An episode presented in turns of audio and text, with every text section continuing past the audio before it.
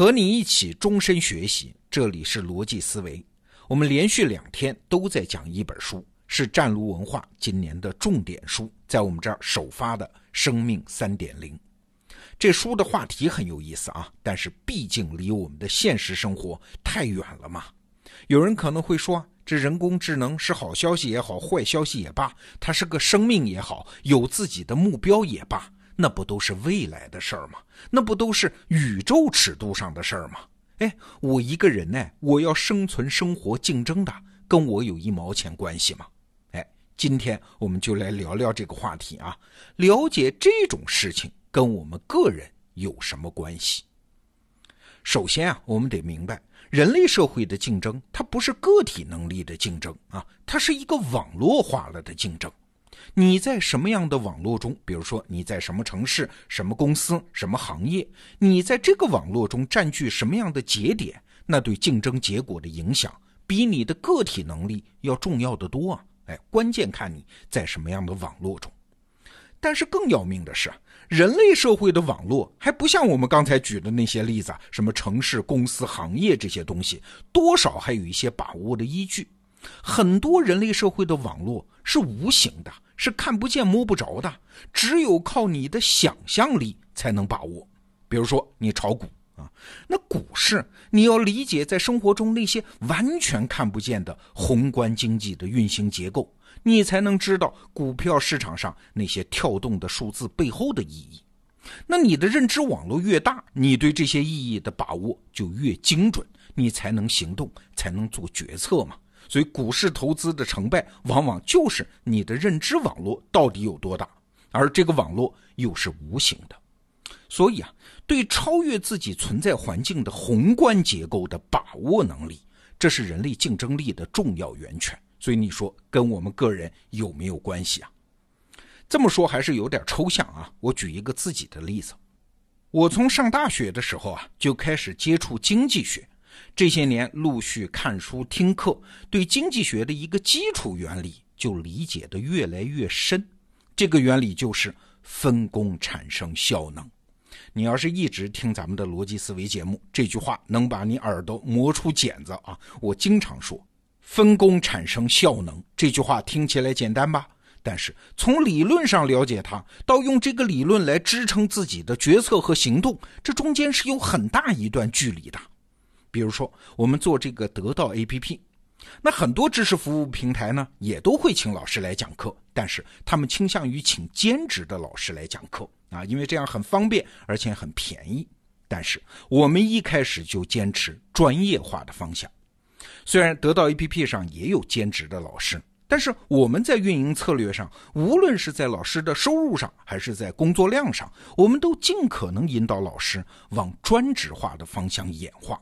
为什么呢？就是因为我们揪住了经济学的那个基本原理嘛。我刚才说的分工产生效能，人类社会的发展一直是分工越来越细的，从来没有出现过相反的趋势啊。那我们既然开创了知识服务这个行业，那只有当出现了一大批专业分工的知识服务工作者的时候，这个行业才算是成型了。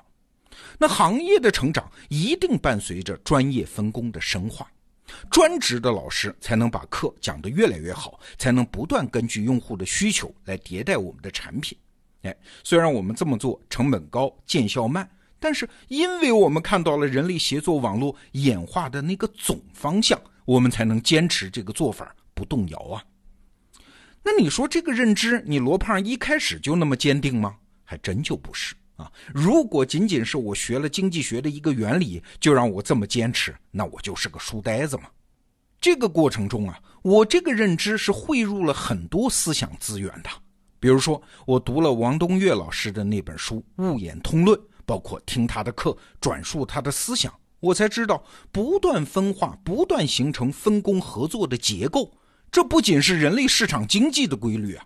这甚至是宇宙一百三十八亿年万物演化的规律。后来我又接触了一些生物学、进化论，啊，这就进一步夯实了我对这个规律的认知。哎，如果你对这些逻辑有兴趣啊，建议你出门左转去听第一百五十六和第一百五十七期的逻辑思维。还建议你去听王立明老师的《生命科学五十讲》。你看，我形成这个认知，并且能够落实到行动上，落实到我们公司的竞争力上，这不是简单的学到了什么原理呀，而是不断扩展我的认知网络。从几百年的人类市场演化，到几十亿年的生物演化，再到一百多亿年的宇宙演化，这个认知是不断丰富、不断立体、不断久远，才不断坚定起来的。正是因为知道了这种分工协作的原理，我才更能够接受我们今天讲的《生命三点零》这本书里提示的一些思路。比如说，我们昨天讲到的。生命一点零和二点零和三点零，没准儿他们之间就是一个分工合作的关系呢。人类的目的其实是驱动人工智能达到自己目的的工具呢。哎，如果没有此前的那些认知准备啊，那这本书对我来说就是天书啊，就是天方夜谭啊。我就是每个字儿都认识，我也读不懂它呀。反过来说啊，认识到这一点，也会帮助我看清眼下要做的那些选择呀。比如说，既然人工智能把一切可能算法化的事情都干了，而且干的质量和速度还要远超过人类，那么算法化的事情我就不能碰啊 啊！那么我就要在每次人生和商业选择的关头把这个因素考虑进去，我就要尽可能去做那些靠想象力驱动的事情。哎，为啥？因为想象这个事儿天然是不能算法化的。想象力是不讲逻辑的，也是人工智能最终可能留给人类的地盘我只有让自己、让我的团队更有想象力，才能获得未来和超级人工智能合作的机会嘛？你可能会说，这不还早着呢吗？一点都不早啊！一个事物显露它的力量，也许是突然的，但是此前一定会有一个漫长的演化过程。在这个过程中，判明这个趋势，顺应这个趋势，甚至是主动用自己的力量去强化这个趋势，我们做的事情才能得到趋势力量无所不在的加持，做事的效果才能事半功倍啊！当然，顺便强调一句啊，我不是说所有能算法化、理性化的事情我都不考虑啊，不是这个意思，而是说在选择关头要把这个因素考虑进去。我再举一个今年很热的例子啊，就是区块链这个东西到底有没有前途？这当然是一个很大的话题了。我也是在不断的调整认知中。不过，这其中有一个争议，就是区块链技术太浪费能源了。哎，你看，摩根士丹利有一份报告说，二零一八年比特币挖矿所消耗的耗电量可能会超过阿根廷整个国家一年的能源消耗。哎呀，这比特币才是一种虚拟货币呀！如果未来各种区块链货币都是用这种技术手段，那人类的能源体系会不会被拖垮呢？哎，你看，如果站在环保的角度来看这件事儿，我们很容易就会得出结论：区块链没有前途，因为地球上的能源承受不了。不过，如果你听了我前面两天的节目啊，把自己的认知网络放大扩展。哎，那这个结论就要慢一点下了。就像我昨天说的，如果宇宙的目标就是要耗能最大化呢？如果人工智能演化出来有一个潜在的使命，就是要让整个宇宙走向熵增呢？哎，在这个坐标里面，区块链耗能的问题，这性质就变了呀。我们在判断区块链有没有前途的时候，这就不是个负面因素了，反而是在论证它的合理性了。正是因为它非常耗能，这才是技术演化的方向啊！哎，如果《生命三点零》这本书里对未来的预测兑现了，那么现在我们去担心区块链会把能源用光，这就好比啊，工业革命刚开始的时候，一个英国人说担心煤炭会被用光一样，回头一看，完全是瞎操心啊。请注意啊，我不是说人工智能马上就会爆发，我也不是反对环保节能，更不是建议你去炒比特币。我只是在说，如果你有更大的坐标，对我们当前的选择、判断、决策都会产生重大影响。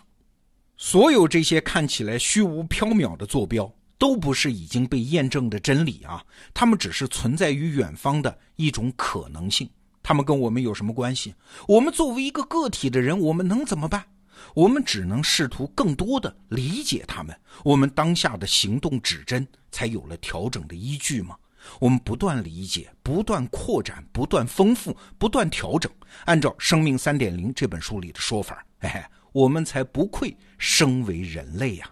一个可以自我升级软件的生命二点零嘛。好，《生命三点零》这本书在得到 APP 首发，首发期内买纸质书送电子书。您点击本期节目附属的文稿，就能看到购买链接，推荐给你。好，逻辑思维，明天见。